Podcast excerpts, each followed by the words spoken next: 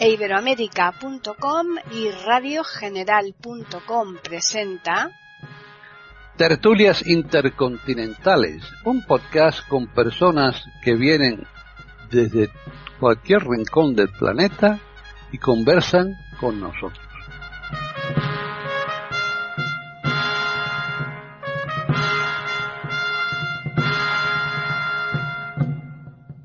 Bienvenidos un día más a Tertulias Intercontinentales aquí en iberoamérica.com.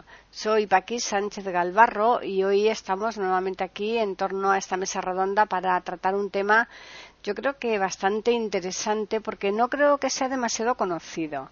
Después ya si es interesante o no serán los oyentes los que tendrán que decidirlo. Eh, hoy el grupo ha variado un poquito, hay alguno, hay un miembro diferente a, los habituales y sin embargo nos faltan dos de los que están aquí semanalmente. Vamos a comenzar precisamente por el que se ha agregado hoy, que ya nuestros oyentes lo conocen porque ha intervenido en otras ocasiones aquí en tertulias intercontinentales. Se trata de Juan Carlos Parra. ¿Qué tal, Juan Carlos? Hola Paquita, hola a todos. Bien, pues más o menos eh, tranquilos, ¿no? Esperando que nos llegue un poquito el bajón de la temperatura que ahora está subiendo, ¿no? Pues sí, no nos podemos quejar porque hemos estado una semana que parecía casi otoño en lugar de verano, así que... Sí, sí, en fin. bueno, pues ahora vamos a continuar con Devis Oneto, que está en Italia. ¿Qué tal, Devis? Hola, muy buenas, un placer saludaros, un placer saludarles a la audiencia y sobre todo a los contertulios y realmente para mí es un placer estar con vosotros. Bien, ahora nos vamos a Argentina. Ahí está René Escape. ¿Qué tal, René? ¿Qué tal, Paquita? ¿Cómo estás? Un gusto estar con todos ustedes. ¿Qué tal, queridos contertulios? Un saludo grande a los oyentes. Hola, eh, querido Juan Carlos, ¿cómo estás? Bueno, bien. Bueno, bien. vamos a finalizar con, eh, pues eh, nada más y nada menos que en Chile, yéndonos a, a ver qué nos, que nos cuenta Jorge Muñoz. ¿Qué tal? ¿Qué tal por ahí? Hola Paqui, hola queridos amigos de esta tertulia. Espero disfrutar el tema tanto como ustedes y como nuestros auditores. Sí, yo creo que sí. Vamos a comenzar ya la temática. Eh, vamos a decir que vamos a hablar de la Garduña, mm, las sociedades secretas, eh, pero vamos eh, a centrarnos un poco más en la Garduña y el tema, puesto que ha sido propuesto por Juan Carlos, pues que mm. sea él el que comience. Bueno, primero, antes de nada, tendríamos que eh, hablar un poco de qué es esto de la garduña, porque la garduña suena como algo así como nebuloso en el tiempo. Primero la garduña, para, para, empezar, tendríamos que decir que es un animal, ¿sabéis? Un animal sigiloso, que tiene buen oído, buen olfato y sabe huir de los lugares eh, a tiempo. Bueno, pues este es más o menos eh, lo que van a hacer esta, estas, este grupo, ¿no? Este grupo que estamos hablando de un grupo eh, que en la época se llama un grupo criminal, ¿no?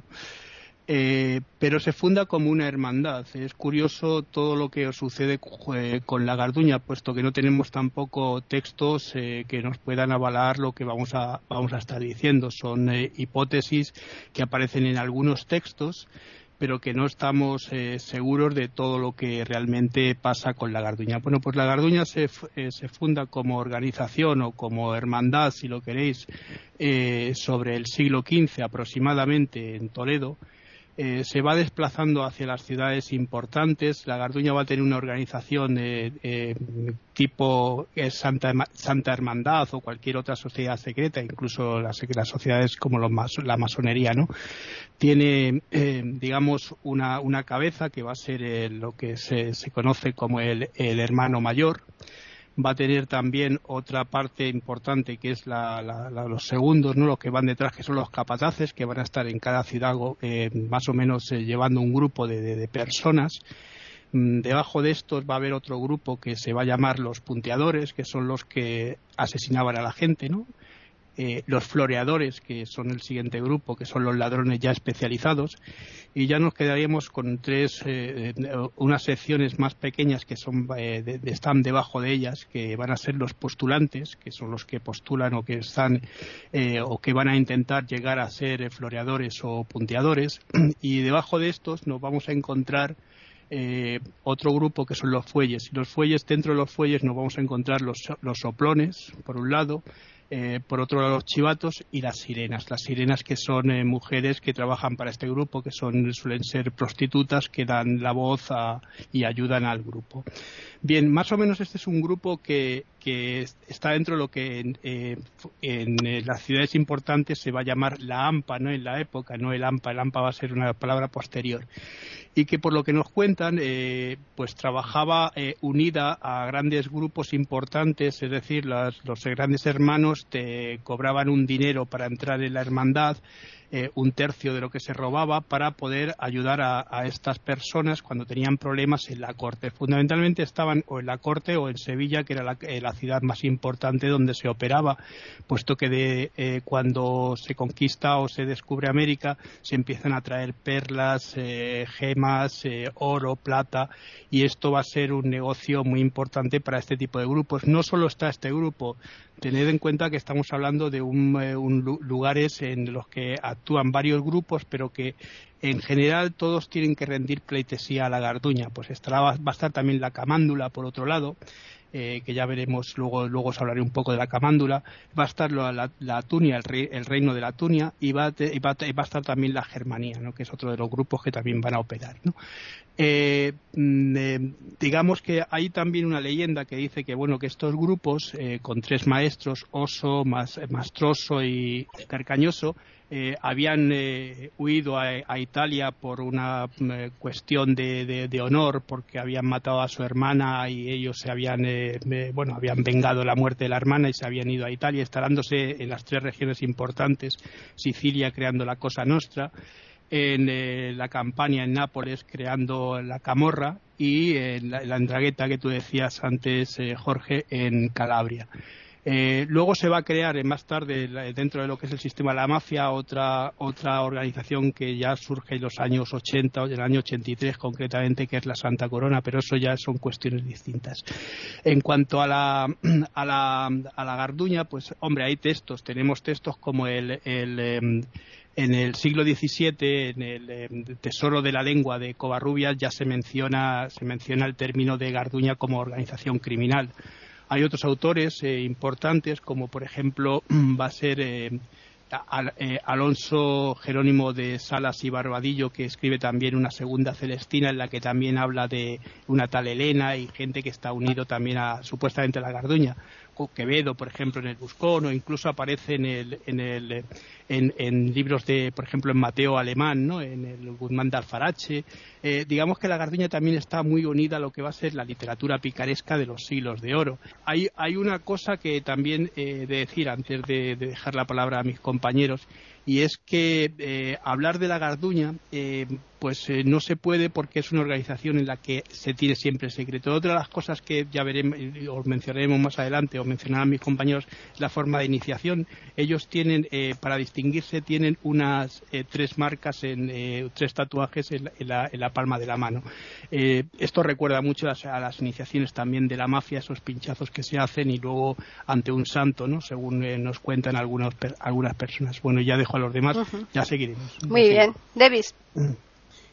Bueno, eh, yo intentando estudiar un poquito este fenómeno de la garduña no me he hecho muchísimas convicciones, por lo cual quiero hablar un rato con Juan Carlos, si él me permite, haciéndole, no sé, una provocación o, una, o unas preguntas. Y, por ejemplo, esa de la fundación por parte de estos tres miembros de la, de la Garduña, Oso, Mastroso y Carcañoso, de la mafia, de la Drangheta y de la Camorra, me parece bastante una leyenda. Podría ser considerado también una leyenda negra, por la cual España se cree casi casi responsable de todos los males del mundo. ¿Tú qué, piensas? Bueno, bueno, en, en, realidad, eh, Davis, hay una cosa curiosa. Ten en cuenta que en esta época no tenemos un sistema de policía como se tiene ahora actualmente. Estamos hablando de que eh, fíjate, la Santa Hermandad trabaja y trabaja de una forma eh, pues no correcta. Incluso hay un dicho ¿no? que es a buenas horas mangas verdes porque llegaban siempre tarde a los lugares. Entonces, todo este tipo de organizaciones, además te diré que están unidas a la Inquisición española. La Inquisición española eh, les deja actuar porque incluso son delatores de la Inquisición, con lo cual, pues bueno, se convierten en un apoyo para la Inquisición, que es una de, los, de las instituciones más fuertes que hay en esta época. Y por otra, y por otra parte también vamos a tener que, claro, estamos ante una leyenda, como tú decías, como pasa, incluso como pasa con la, con la masonería, ¿no? Esos tres personajes, Jabalón, Jubalón y, y que, son los que están con, con eh, eh, eh, y, como es Irán y, eh, Aviv, ¿no? que son los que van a, a también la leyenda de lo que va, cómo se va a fundar la masonería. Bueno, pues aquí tenemos lo mismo, es una leyenda, una leyenda que no tiene sentido porque hay historiadores que te dicen que bueno que todo esto viene de la época de, de Roma con las clientelas, esas familias, no sé si te acuerdas que son clanes familiares que están dentro están dentro de lo que son las las, eh, las leyes privadas y las leyes constitucionarias las que en las que se van a formar este tipo de grupos. Yo mm, creo más que es esto, no, no que haya una leyenda. Es verdad que es verdad que eh, igualmente se van a formar grupos en el Caribe, por ejemplo, o se van a formar grupos en otras zonas. Pero también es cierto que Italia, como tú bien sabes, mm, eh, va, va, a haber mucha inmigración a Argentina, a Uruguay y también a Estados Unidos, sobre todo, que es donde se va a fundar la verdadera cosa nuestra, ¿no? Sí, señor. Sí, señor. Es así. Y efectivamente, bueno, otra cosa, pero luego dejaré la palabra a los demás contertulios. Es muy interesante lo que tú has dicho sobre la relación. Por ejemplo, ya sabemos que en el siglo XV de que estamos hablando, con respecto a los orígenes ¿no? de, esta, de esta garduña, eh, no existía un Estado ya formado. El Estado estaba en formación, estaba en vía de formación, así que no se puede hablar de una entidad estatal formada. Pero en este caso eh, se puede hablar de una relación entre eventualmente estos miembros de la Garduña y la autoridad política, según tu opinión, o no? Sí, sí, sí, sí, sí, no, te decía que sí, sí. Incluso en, en Sevilla, por ejemplo, hay alguaciles y hay personas que están, eh, ya te decía antes, de, con, unidas a la Inquisición. Incluso fíjate hasta qué punto que la Garduña es contratada por nobles y por personas que están, eh, bueno, que han sufrido robos o, por ejemplo, una mujer que tiene un problema con su marido y quiere, eh, tiene dinero y quiere, bueno, de alguna manera eliminarla, ¿no? Pues también recurre a la Garduña. La Garduña, bueno, lo que hace más o menos es eh, ejercer un trabajo entre sucio y limpio, más bien sucio, que podrían ejercer las fuerzas, las fuerzas del Estado, que no existen, ya te digo, porque aquí en España se funda en el siglo XIX, ¿no? La policía surge de la Inquisición y eh, lo que va a la Santa Hermandad va a dar origen a la Guardia Civil, ¿no? Y ese tipo de cosas pues no existen. Entonces, claro, tiene que haber un orden. Fíjate hasta qué punto que cuando llegan los diferentes grupos a, Sevilla o cualquier lugar, sobre todo a Sevilla, como decía antes, tienen que pedir eh, eh, permiso al a un tal monipodio, que es el, bueno, es un término que ya aparece en, en, en Rinconete y Cortadillo en Cervantes, ¿no?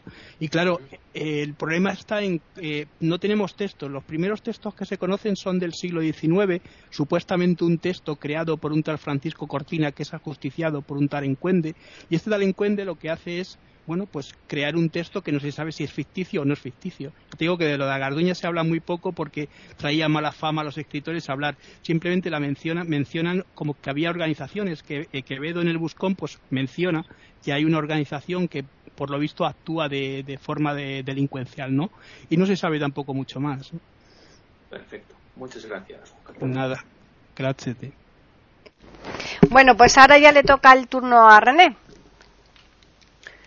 Bueno, muchísimas gracias. Eh, bueno, sí, muy interesante eh, este tema de la garduña porque eh, es un tema que realmente nos obligó a analizar y a estudiar y a conocer una serie de situaciones que uno realmente no manejaba de la época del siglo XV al siglo XIX inclusive avanzado y que realmente a mí me llama la atención cómo la nobleza participaba siempre de, porque la mayoría de las eh, de las digamos de las autoridades o maestres o mayores tenían que ver muchos con la nobleza eh, participaba de, todas estas cosas y cómo se encubría eh, todo esto como si fuera religioso, o sea, se armaban las imitaciones de cofradías eh, o de, origen religioso tratando de imitar la sistematización de la organización de la eclesiástica para poder eh, armar este tipo de organizaciones del crimen y que tuvieran, por supuesto, como toda sociedad secreta, que no es secreta, porque como dijo este Pepe Rabanal en muchas de las entrevistas que le ha hecho, en varias entrevistas que le ha hecho Paquita en otros programas anteriores, que pueden investigar en iberoamerica.com, eh, que es muy interesante. Eh, todo lo que se conoce no tiene nada de secreto, o sea que era secreto entre comillas, ¿no? Eh, se pretendió que fuera secreto y de alguna manera se filtró y se conoció. Lo que realmente es secreto en el mundo no se sabe. ¿Cuántas cosas habrán secretas en el mundo que ni conocemos? Pero de todos modos, eh, lo importante es entender cómo encubriéndose desde el punto de vista eclesiástico y así se engañaba o si no buscando eh, estos que eran eh, personas que mm, aspirantes o los otros que, que, que eran aprendices que como minusválidos, ancianos o prostitutas como mujeres pobrecitas tratando de, de, de infiltrarse, ¿no? Y para hacer el engaño entonces, este, así es como mucha gente caía en estos robos, en estos crímenes en estas circunstancias como víctimas. Entonces, qué, qué, qué triste, ¿no? Que, o sea, a raíz de muchos temas que hemos hablado acá en tertulias intercontinentales, qué triste es que siempre se usaba la religión eh, como como base para, para muchas organizaciones, no solamente para esta, la Garduña, sino para muchas otras eh, que hubieron después, este, inclusive la misma mafia que después mm, se hablará, eh, es este, siempre tiene la parte religiosa como premisa, como si este, mm, le sirviera a ellos como escudo para poder, este, para la impunidad. Entonces había una impunidad muy grande, lo que como dice Juan Carlos, no había una policía organizada para el crimen y por otro lado el apoyo de, de, de, de, un, de utilizar la parte religiosa y la organización eclesiástica era lo que para formar este tipo de cofradías que, que imitaban los eclesiásticos, no es que fuera eclesiástico, sino que lo imitaban, engañaban a la gente. Entonces eso me parece a mí una situación bastante eh, dramática para la historia de la historia del catolicismo, porque si nos vamos atrás, desde salvo los primeros 200, 300 años del cristianismo, el resto del cristianismo, en lo que fue eh, el primer milenio y lo, o sea, todo lo que fue después eh, a los mm. años venideros, o sea, los siglos, todos los siglos siguientes han sido trágicos para la, la religión católica en realidad, ¿no? Con todos los temas que hemos estado tratando. Realmente la gente eh, teniendo, eh, si supiera mucha gente hoy todo lo que tiene la historia europea con respecto a esto y después difundido a la América, menos este cristiano sería, porque creerían que son todos estafadores, todo, porque a la gente le cuesta mucho entender las diferenciaciones. Bueno, y quedo acá. Están escuchando tertulias intercontinentales en iberoamérica.com. Terminamos ya esta primera ronda con Jorge. Bueno, antes de hablar de la garduña, quiero referirme a las sociedades secretas en general. Lo primero es que el término secreto debe tomarse en términos relativos, porque no existe ninguna acción humana absoluta, pero se entiende secreta en cuanto a que intentan ocultar su identidad y actuación, en esos términos. El ser humano desde las épocas más antiguas ha formado agrupaciones para defender sus intereses individuales y colectivos lo ha hecho en el comercio, la política, la religión, etcétera. De modo que la necesidad de agruparse es tan antigua casi como el hombre. Junto a las sociedades un elemento fundamental es la concentración de poder, el poder para defender estos intereses. Podríamos distinguir tres grandes grupos de sociedades secretas, las religiosas, las políticas y las criminales. Según algunos autores, las únicas que podrían llamarse secretas son estas últimas, las criminales. Dentro de las religiosas, las más conocidas y famosas son los templarios, la masonería, los rosacruces, etc. En la actualidad la masonería se ha abierto muchísimo, al menos aquí en Chile incluso se han mostrado sus templos por dentro, etc. En cuanto a las sociedades eh, criminales, intentan, por supuesto, mantener oculta su actuación porque a diferencia de las sociedades no criminales que intentan, ya sea basado en valores políticos, religiosos, nacionalistas, etcétera, modificar o mejorar la situación social vigente, estas, las criminales, no intentan más que valerse de la situación social existente para proveer a sus fines. Eh, la literatura nos da cuenta de la existencia de agrupaciones desde muy antiguo, y hay leyendas muy bellas como por ejemplo Robin Hood, donde tenemos una hermandad de los bosques, en que su líder, Robin, con sus hombres se esconde en los bosques para luchar contra los verdaderos villanos, que es el conde o el señor feudal. Y tiene incluso la participación de un sacerdote, o sea, se ve también la ligación siempre entre estas sociedades que se ocultan, agrupaciones y la fe. En el caso de Robin Hood, el padre Tuck, que es un cura entrañable, y tiene su musa inspiradora, Lady Marian, que incorpora elementos de los ideales caballerescos. Ya se mencionó a Miguel de Cervantes con sus novelas ejemplares, Rinconete y Cortadillos, que ya en términos mucho más realistas nos muestra esta reunión de malandrines. Víctor Hugo, en su gran obra Nuestra Señora de París, nos muestra esa maravillosa corte de los milagros que agrupa mendigos, rufianes, timadores, etcétera, que se reúnen en esta corte. En el Caribe, acá en América, estuvieron la hermandad de los bucaneros, la hermandad del mar, estos piratas que se refugiaban en una isla y hacían de la carne de cerdo, la ahumaban en hornos de barro y ese, ese proceso se llamaba el bucán, hacer el bucán, de ahí vendría la palabra bucanero. De modo que la necesidad de agruparse del ser humano para llevar agua a su propio molino es la que está detrás de estas organizaciones. En el caso de las organizaciones criminales, la Garduña, como se ha mencionado, que surge en España, algunos autores la sitúan alrededor de 1412, pero no hay antecedentes para dar una fecha. Tenía entre las reglas que se le supone la famosa regla número uno, buen ojo, buen oído, buenas piernas, poca lengua, y el otro principio, la regla fundamental, era mártir antes que confesor. Es decir, si uno de sus miembros era apresado, era preferible morir como un mártir que confesar o denunciar a sus parroquianos. Se supone que la mafia italiana tendría como antecedente a la Garduña, hay que recordar que Sicilia y Nápoles estuvieron bajo el poder de la corona española.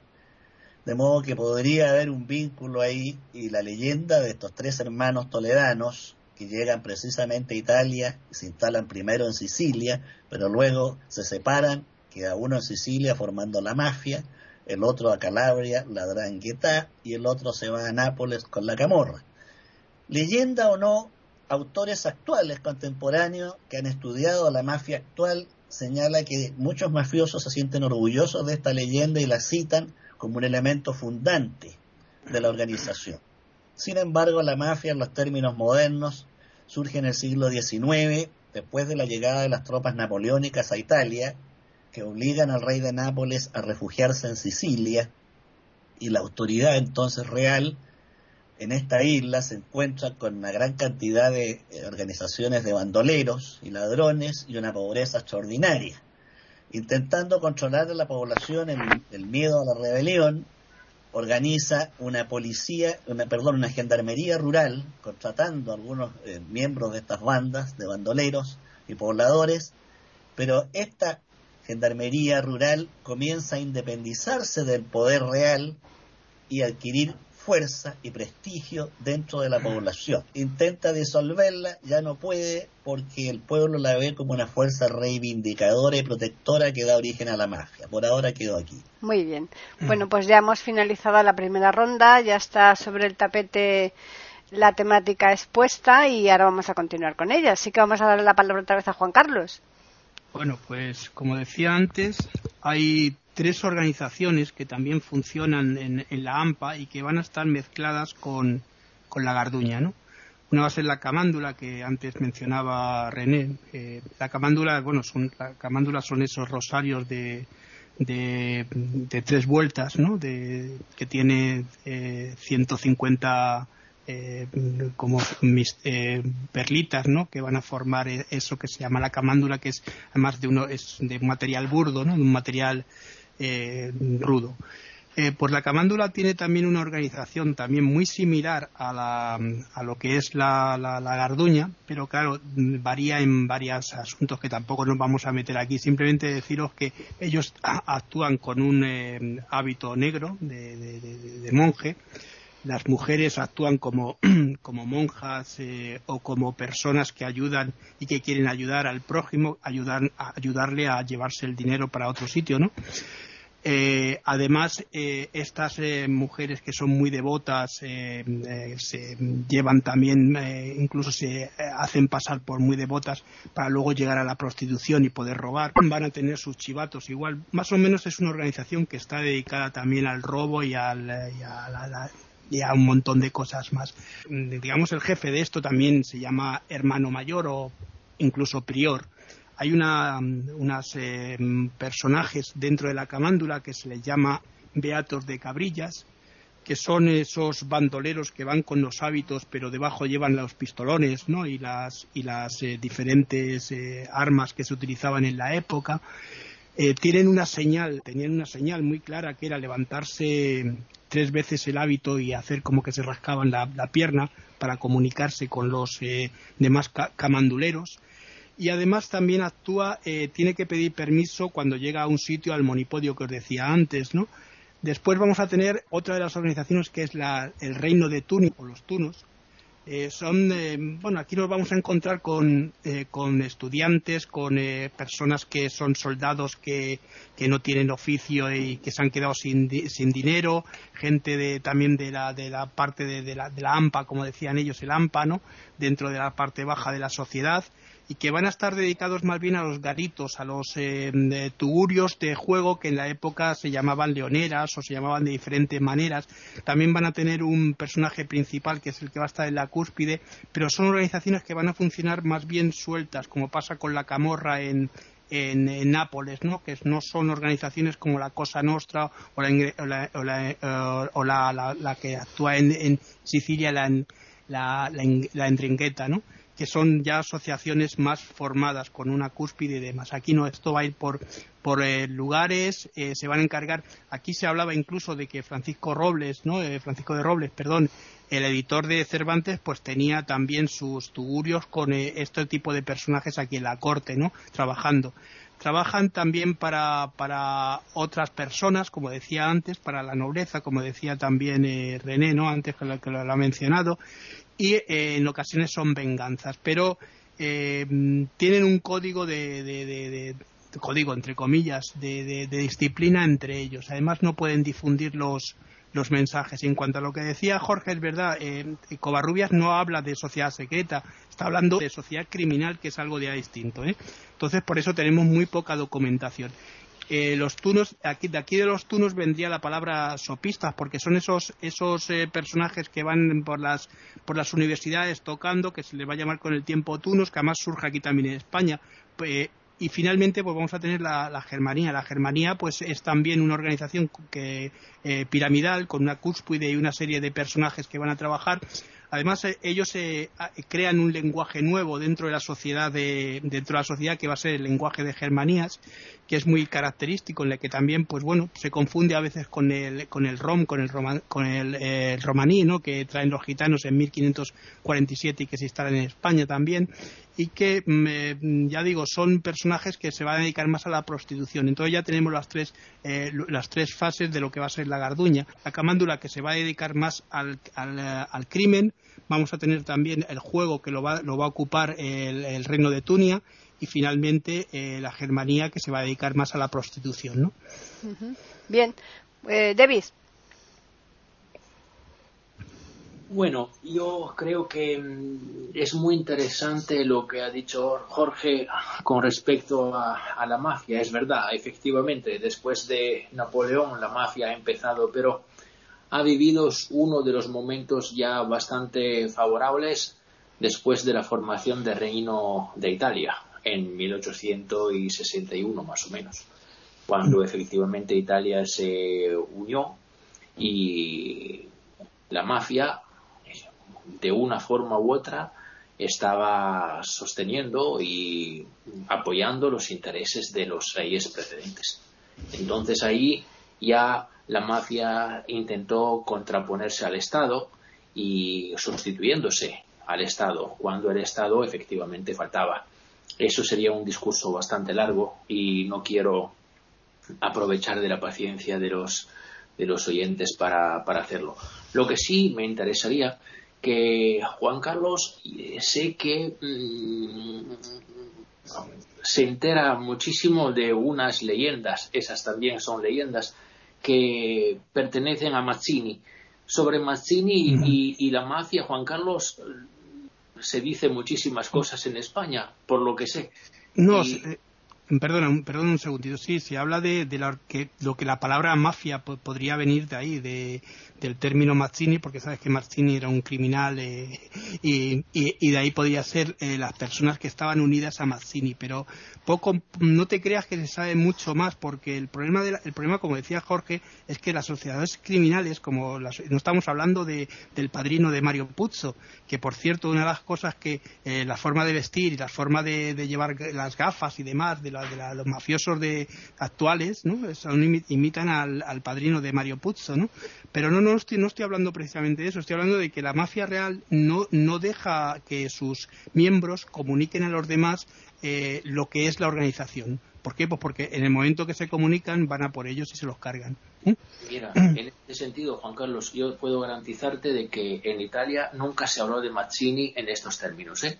en Italia Mazzini es conocido como un héroe, un perdón, un héroe nacional, por el hecho de que ha sido una persona que ha intentado alcanzar a la unificación del país. Por ejemplo, es verdad que ha, pertenecido a una, a una asociación secreta, a una sociedad secreta, que era la carbonería. Sí, efectivamente. Los carboneros, sí. efectivamente. Eso, eso sí es verdad. Pero en Italia Mazzini está, es conocido solamente por, por los gestos heroicos que, que ha cumplido y que, se, que lo han hecho bastante famoso desde un punto de vista político sobre todo en 1857, 58, y es un hombre que, entre otras cosas, ha tenido muchísimos cambios de opiniones. Él tenía, tenía muchísimas dudas sobre la política que estaba siguiendo y sobre la política que esperaba poder cumplir y poder organizar. En este sentido, me parece muy interesante, ¿no?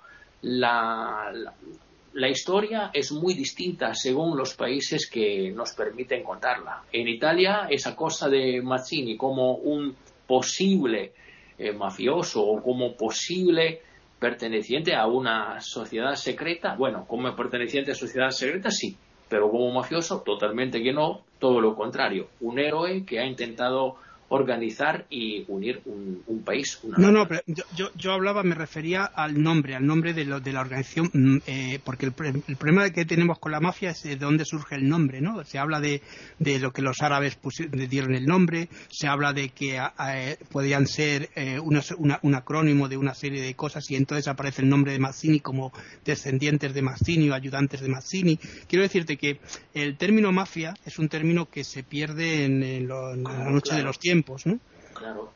Y sobre todo, sobre todo sobre esta descendencia del árabe sería interesante profundizar el tema. Eh, René.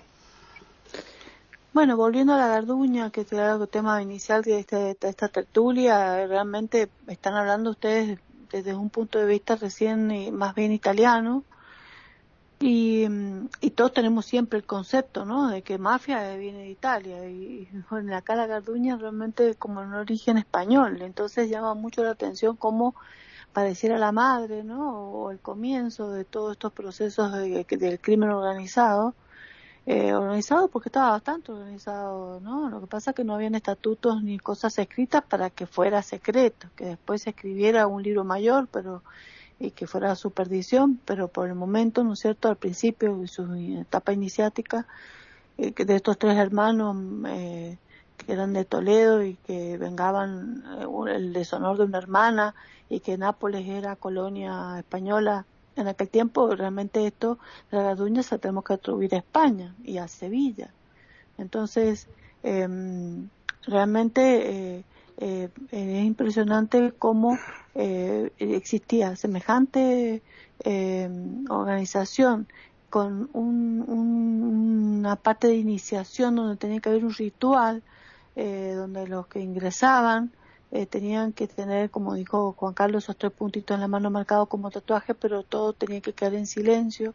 Por eso este animalito, que es un predador, que es un animalito eh, parecido a la Marta, eh, a estos animales así, al hurón, estos animales que comen otros animales más pequeñitos o huevos, que son sagaces, que son de, de de gran vista, de gran oído, de gran olfato, de rapidez en la velocidad, pero a la vez de poca lengua, que era una de las primeras premisas que comentó Jorge, que tenían como reglas, ¿no? Esta, esta garduña, o sea, eh, esto, o sea, mucha, mucho oído, mucha vista, muchas piernas y, poca lengua.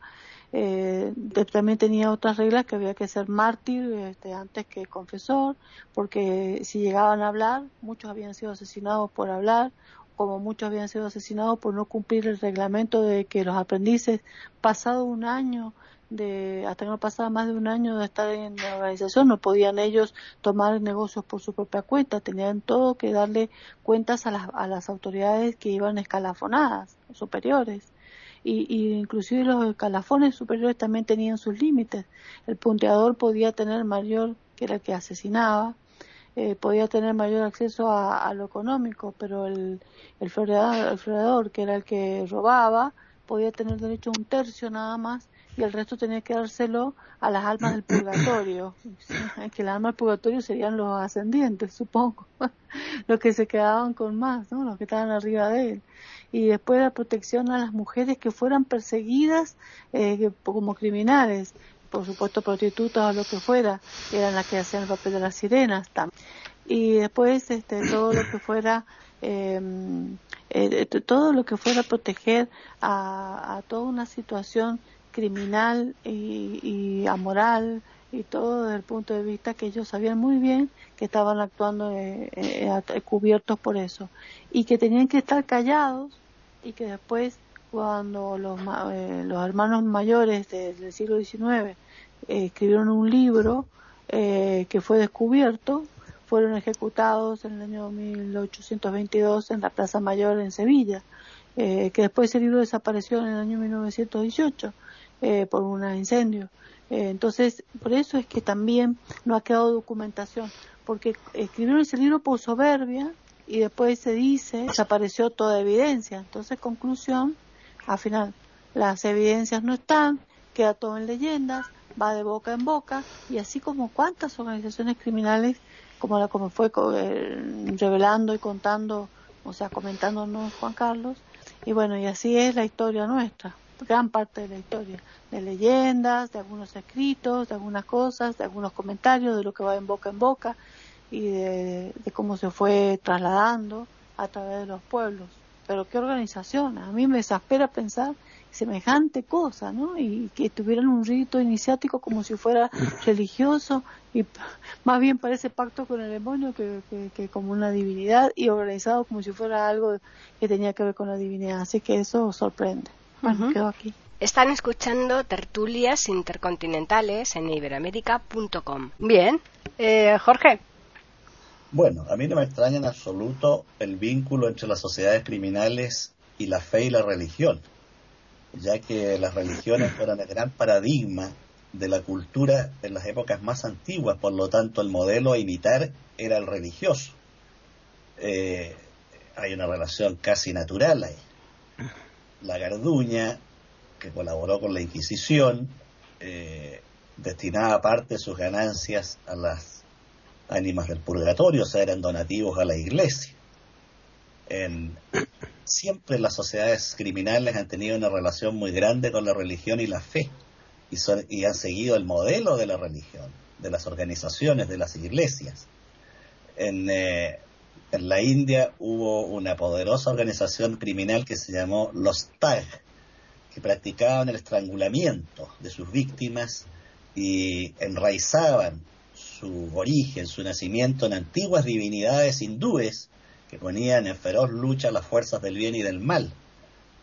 Eh, la mafia en Italia, eh, ha tenido siempre una larga relación de aceptación y tolerancia con la religión católica, con el Vaticano. Incluso en el escándalo del Banco Ambrosiano la mafia tuvo buena participación. Eh, por otra parte, la antigua mafia en Sicilia, según algunos autores, tenía como referentes tres modelos. La organización de la Iglesia Católica, la corona española y la aristocracia italiana. Esos eran sus tres referentes para organizarse. Hay que recordar que la mafia tiene un alto sentido de la familia y protegen y son altamente conservadores en sus valores. La mafia siciliana partió en estrecha colaboración con la Iglesia Católica y prestándole apoyo y prestándose apoyo recíproco e incluso participando en ceremonias religiosas públicas donde participaba todo el pueblo se dejaba a las mujeres en la casa no por considerarlas menos valiosas, sino porque las mujeres eran las portadoras de los valores de la mafia a los recién nacidos que comenzaban a ser instruidos en los valores de la organización secreta desde la más tierna infancia. De modo que no, no es para extrañarse esta relación entre las organizaciones criminales y las religiones.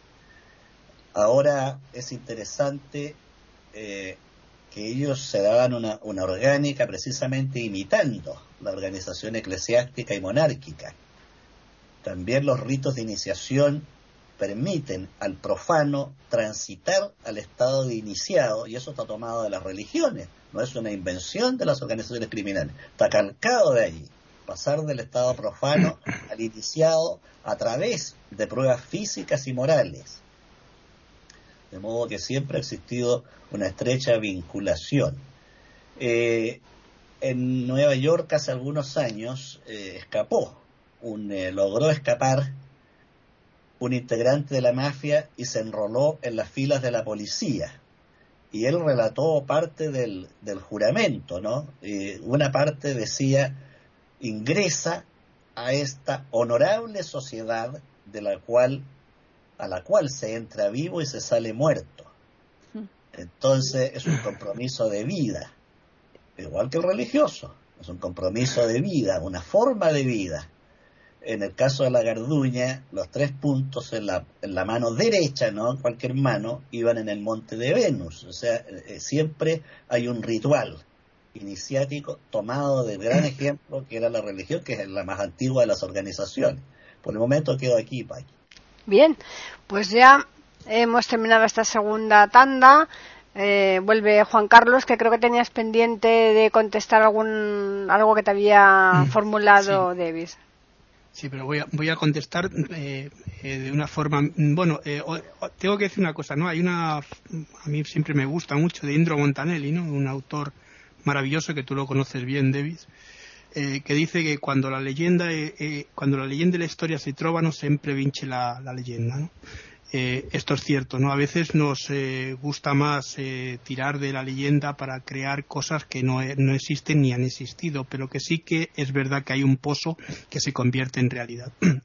En cuanto a la, mafia, bueno, hay sus orígenes, como tú decías, Jorge, pues hombre, pueden ser evidentemente, claro que sí, en esas grandes familias, las clientelas romanas, ¿no? teniendo, en cuenta que Roma tampoco tenía una organización policial hasta que no llegan los eh, tribunos de, la plebe, y entonces se forma una organización distinta para, proteger al pueblo. Pero incluso ya están cerca también de los optimates de la gente que está arriba. Pero esas grandes familias que se forman en clanes, van a tener su propia ley. Esa propia ley nace justamente en el hogar, en la religión del hogar, en los manes y en los lares del hogar. Esa religión que va a ser eh, pública cuando se lleva al Senado y son cuestiones estatales, que, además están unidas a todas las, a todas las, eh, todos los clanes que forman la, la, la, urbe, ¿no? la ciudad, eh, eh, siempre, eh, bueno, esas grandes familias, la Julia, no sé qué, todas esas grandes familias que se forman en ese momento, tienen su forma de, trabajar. Hay una cosa curiosa que sucede en, dentro de las, de las familias, que es que las violaciones, los robos y una serie de delitos no se consideran a nivel delitos estatales y se tienen que, digamos, de, eh, tratar dentro de lo que es el ámbito privado de la familia. Y esa familia lo que hace es fundamentalmente es ojo por ojo, es la venganza y se deja al, al que está de alguna manera eh, eh, para vengarse se le deja que vaya libremente a, a, buscar al, al, que ha cometido ese, ese delito. Bueno, pues todo esto va, creciendo en el tiempo hasta llegar a lo que se considera lo que, lo que estábamos hablando, las, las grandes mafias.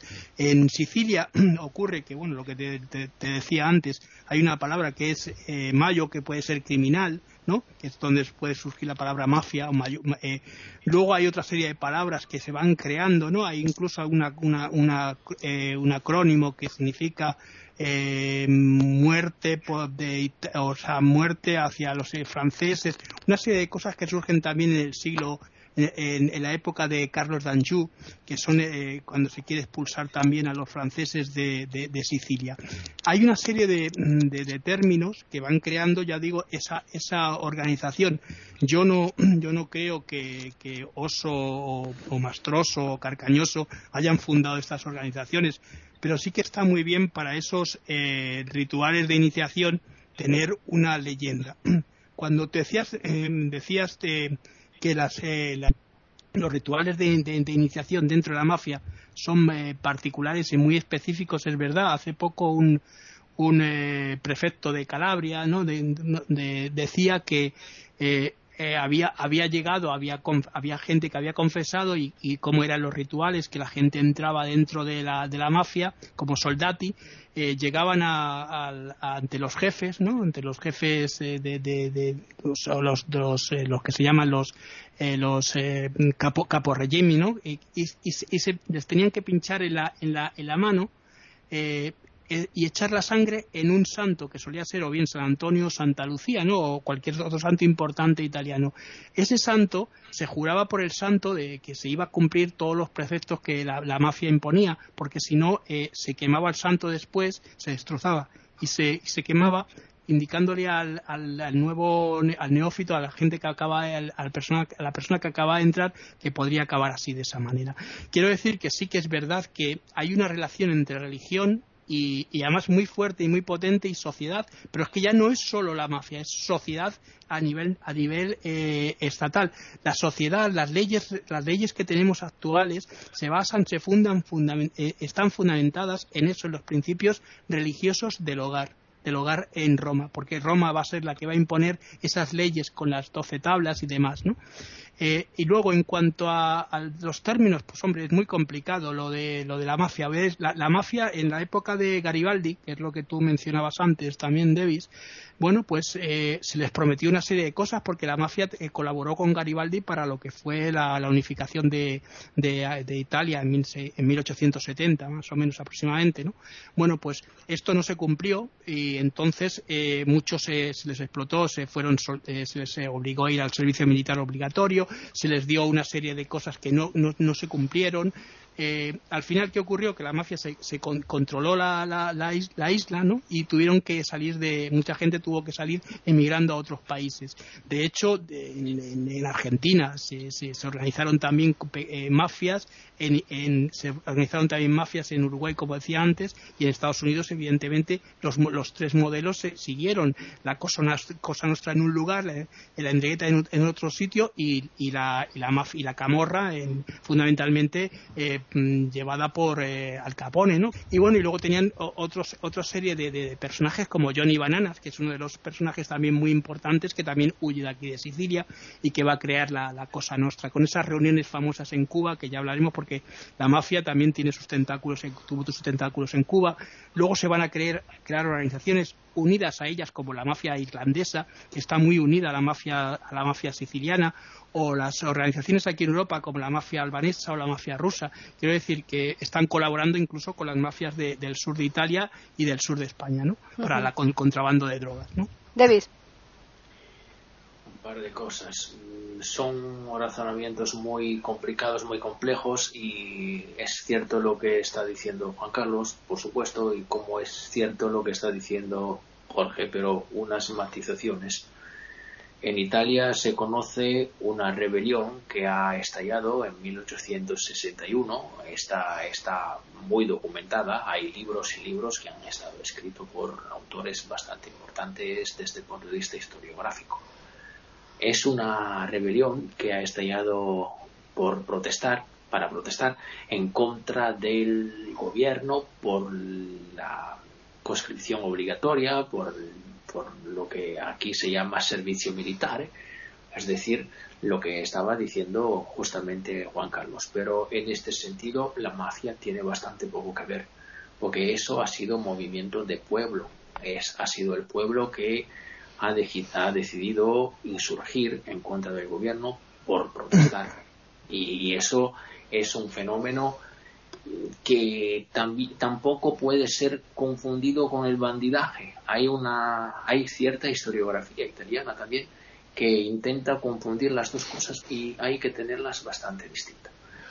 Otra cosita, y luego dejo palabras, es que, eh, por ejemplo, y sí, es verdad lo que dice Jorge, la iglesia, y lo que ha dicho Juan Carlos, por supuesto, yo creo que esto está, es cierto, es cierto que la mafia tiene muchísimo que ver con la religión.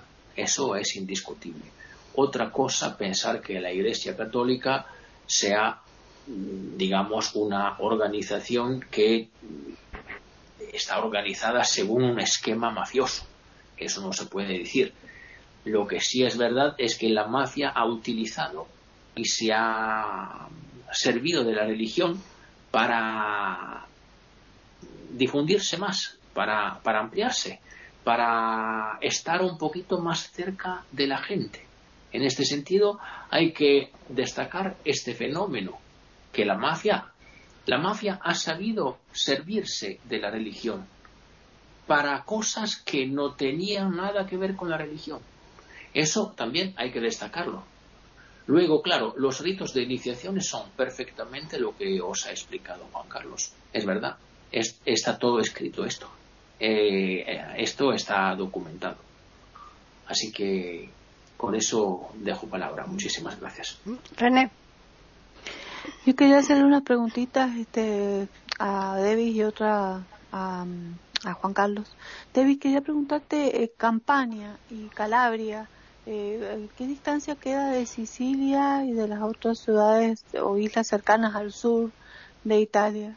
Bueno, Sicilia es una isla y Campania. Eh, ya sé, pero Campania y Calabria. No, están muy cerca, muy cerca. Ah, Calabria y Sicilia. hay un, en el sur. Hay un pequeño trato de mar que las separan, pero que están muy cerca. Sí, sí, todo el sur. O sea que está, con la puntera de la bota. Claro, está con la puntera de la bota. O sea que, que si mm, vemos eh, eh, estos hermanos Oso, Mastroso y Cacañoso se, se distribuyeron por esa parte para organizar eh, la Cosa Nostra. Si han este, existido, sí, pero yo lo dudo, pero bueno. sí ha existido, pero viste el sur, no, no, no hacia arriba. Bueno, eso me llamaba la atención. Y la otra cosa, quería preguntarle a Juan Carlos una cosa que me quedó duda a mí, es con respecto a, a San Apolinario, ese santo, o sea, se lo santificó, se lo beatificó a ese individuo que dice que yo le dije María, que le anunciaba que, lo, que los musulmanes este, habían venido para, para, para destruir la Iglesia Católica y que esa era una de, los, de las Santa Inquisición, pero ¿era realmente verdad o realmente esto, era parte de la Garduña? Esto es una leyenda, una leyenda que difunde también la Garduña, que decir, además, eh, que son leyendas como cuando eh, se habla de algunos santos que hicieron una serie de cosas como San Jorge y demás que luego se van a aplicar en la sociedad y que la gente se lo va a creer a pie juntillas. No existieron realmente una serie de, ah historias como estas. Ten en cuenta que, ha habido ha habido muchas eh, fraudes en cuanto a los santos. No solo no solo los santos oficiales, eh, que también, sino los santos que luego se han ido creando y se han ido inventando. Hay un libro en la Edad Media que se va a difundir que son historia de los santos todo, es un libro geográfico, que lo que, lo, que se, lo que se está haciendo con este libro es confundir al personal, porque a veces al final termina uniéndose lo que es la leyenda y la historia, como decía lo de la frase de, famosa de Indro Montanelli, y al final termina confundiéndose todo, ¿no? Y, pero eso, eso termina calando en la sociedad. Eh, eh, yo decía antes que, no solo en la mafia influye la religión, es que influye en toda la sociedad. Las sociedades están regidas fundamentalmente por esto, porque nacen en el hogar en, en, las tribus y luego en los clanes. En la India, por ejemplo, hablábamos antes, siguen, siguen manteniendo, aunque es una democracia, es una república desde el año 50, ¿no?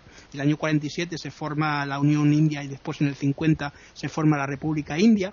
Bueno, pues eh, las castas, aunque no siguen, no, rigen en, las, en, la parte superior, en, lo que es la sociedad, porque hay una constitución que lo manda así, las castas son las que están rigiendo el país. Interesante. Jorge. Bueno, dos pequeñas precisiones para la mejor comprensión de nuestros auditores. Juan Carlos mencionaba los manes y los lares. Estas eran deidades tutelares encargadas de la protección del hogar, el huerto y la granja. Por lo tanto, eran deidades muy vinculadas a la familia. En cuanto a los carbonarios, ellos surgieron de grupos de leñadores y trabajadores del carbón y era una sociedad, una hermandad solidaria, que se protegían unos a otros, pero posteriormente fueron ingresando a ella otros elementos y adquirió un fuerte carácter nacionalista, enemigos de Napoleón y de los austriacos, y que pretendían la liberación de Italia.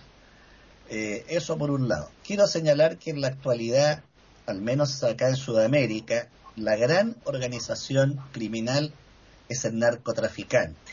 Las organizaciones de narcotráfico que surgieron del cultivo y el procesamiento de la planta de coca, ya refinada en laboratorios, y que tuvo su máximo ícono en Pablo Escobar en Colombia. Y he aquí que también Pablo Escobar era devoto de la Virgen, y muchos de sus sicarios transitaban por las calles de Colombia portando una Biblia bajo el brazo. Nuevamente la relación entre religión y mafia. El nombre mafia cuyo origen no se conoce, pero no es italiano, lo empleo acá directamente para los narcotraficantes, que es la organización más poderosa y organizada que existe en, América, en Sudamérica, y que ha infiltrado estados completos, como ocurre en México, que según Pepe Mujica, y tiene bastante razón, se ha convertido en un estado fallido. Hace poco México tuvo elecciones y en poco tiempo hubo 91 candidatos muertos, asesinados por los narcotraficantes. De modo que no hay nada en eh, México que se pueda hacer si no pasa por el sedazo de las organizaciones criminales manejadas por los capos del narcotráfico.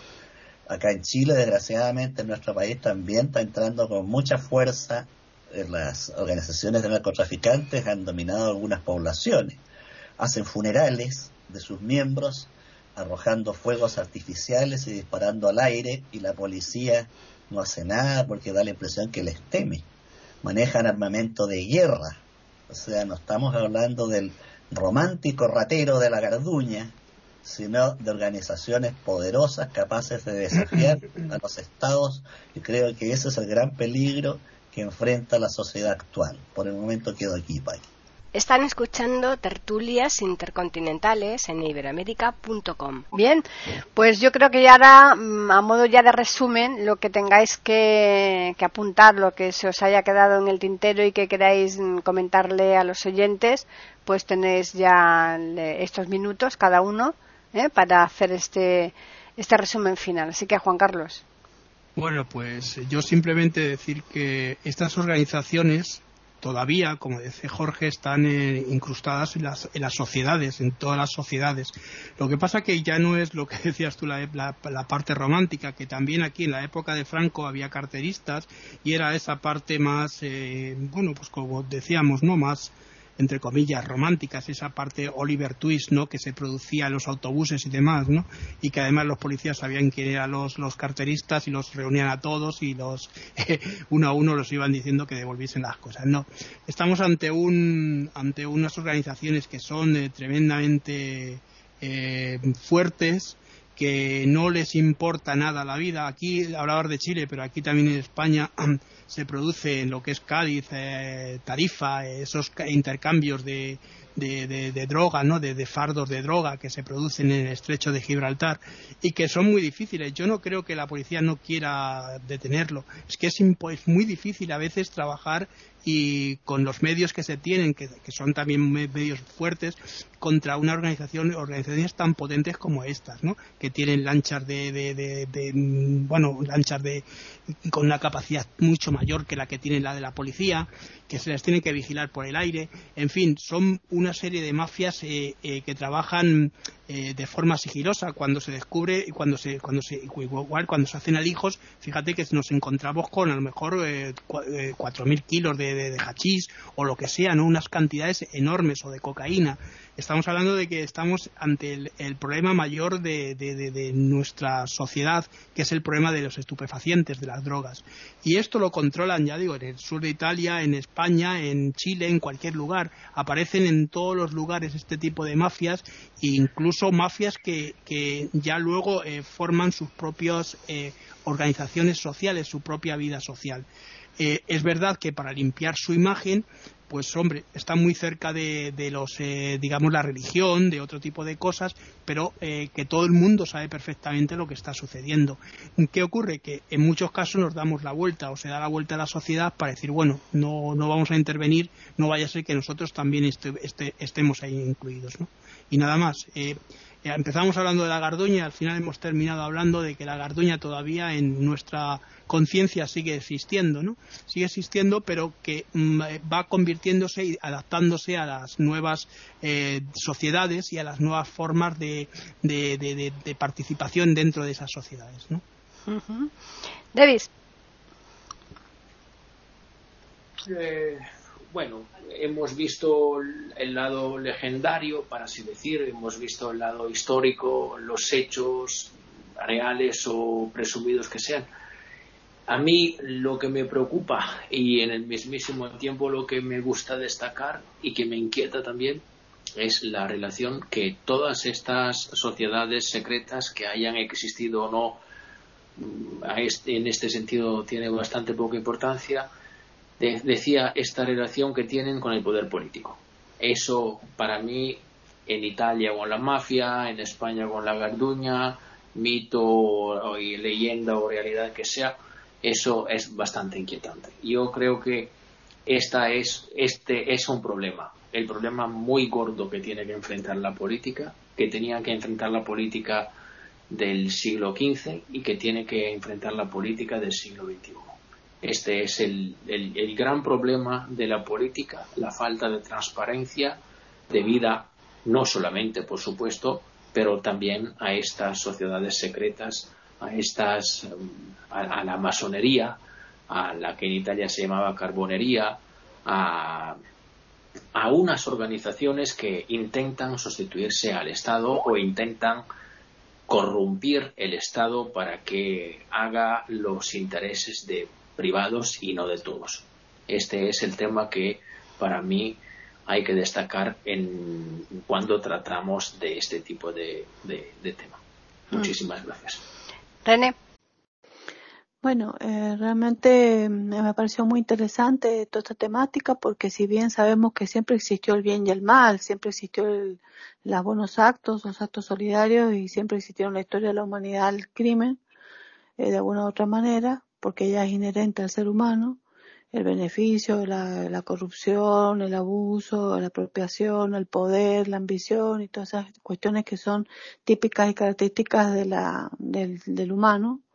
Eh, hemos hecho un repaso del siglo XV en adelante de más o menos de, para contarle una cierta explicación al origen de lo que hoy, como decían ustedes, está pasando y que está muy vigente y que si en aquel tiempo existían, este, como decían ustedes, románticos, pero existían esa metodología del secreto, las iniciaciones, esas cosas así, todo calladito y que todo era este, de un modo poco comunicativo. Hoy hay organizaciones ya que usan este, sistemas informáticos este, eh, y, y, y los intereses son mayores y muy peligrosos porque manejan, como dijo Jorge, ya están manejando elementos bélicos, manejan este, el, narcotráfico a alta escala a nivel internacional. Son todas las naciones las que están implicadas en esto a través de, de, de, de sistemas o canales de, comunicación muy importantes, como van las vías de un lado hacia el otro, y eh, entre Europa y América es impresionante. No sé bien con los países asiáticos, pero bueno, más o menos. Y, y por otro lado, no solamente estamos en el narcotráfico, estamos también en la pederastia, la pedofilia, la trata. Este, es impresionante eh, cómo ha avanzado el crimen organizado eh, con el avance de la tecnología, el avance de la ciencia eh, para el uso del mal. Así que es simplemente lo mismo la garduña que empezamos hoy nada más que con los avances del siglo XXI. Y quedo acá tratando de, que siempre, eh, nunca triunfen ellos y siempre triunfe otro tipo de posición social, que dentro de las culturas y las sociedades de las personas, independientemente de lo religioso, eh, exista siempre en su interior el triunfo de lo bueno, lo solidario y, y mm, en las buenas organizaciones, sea, sea cuáles fueran, no sé, no importa cuáles, pero que sean buenas y mayor, la mayoría antes que estas este, organizaciones criminales. Bueno, quedo aquí. Bien, Jorge. Hay una lista del tema de las organizaciones criminales que daría tal vez para otra tertulia, que es la colaboración que hicieron los nazis con las organizaciones criminales. Aquí en América Latina, por ejemplo, Klaus Barbie, uno de los grandes criminales nazis, se instaló en Bolivia asesoró al gobierno del general Hugo Banzer y le hizo toda la organización administrativa al principal narcotraficante boliviano, que prosperó gracias a la asesoría de Klaus Barbie. Ahí tendríamos otro tema. Bueno. Carnicero de eh, León, ¿no? Sí. Bueno, hay una, una frase terrible que dice, la corrupción mueve a la humanidad. Ojalá no fuera así, aunque parece que en esta batalla eterna entre Dios y el diablo, el cachudo tiene recursos inagotables y su imaginación mm. es enorme y sigue moviendo la cola por el planeta. Hago una simple metáfora de las fuerzas del bien y del mal que están en el corazón humano y que se han movido a lo largo de toda su historia. Y vemos ahora cómo la garduña que en su comienzo fue una organización temible y poderosa, mirar retrospectivamente desde la maldad actual, parece casi inocente. Bien, pues nada, vamos a recordarles a los oyentes que nos pueden escribir al correo que tenemos que es tertulias arroba tenemos también un Twitter que es eiberoamerica con las iniciales E, I y la A de América en mayúsculas como siempre, agradecer la presencia de todos los contertulios que tenemos aquí en iberoamérica.com y, por supuesto, la mm, atención que nos prestan semana tras semana los oyentes. Ya les emplazamos para la siguiente tertulia, que será el lunes próximo, aquí en iberoamérica.com.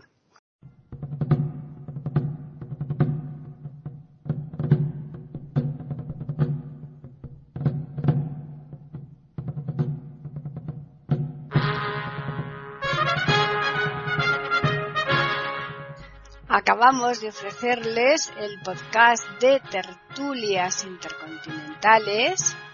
Aquí en iberoamérica.com y radiogeneral.com. Regresen la semana que viene para un nuevo episodio. Hasta la próxima semana.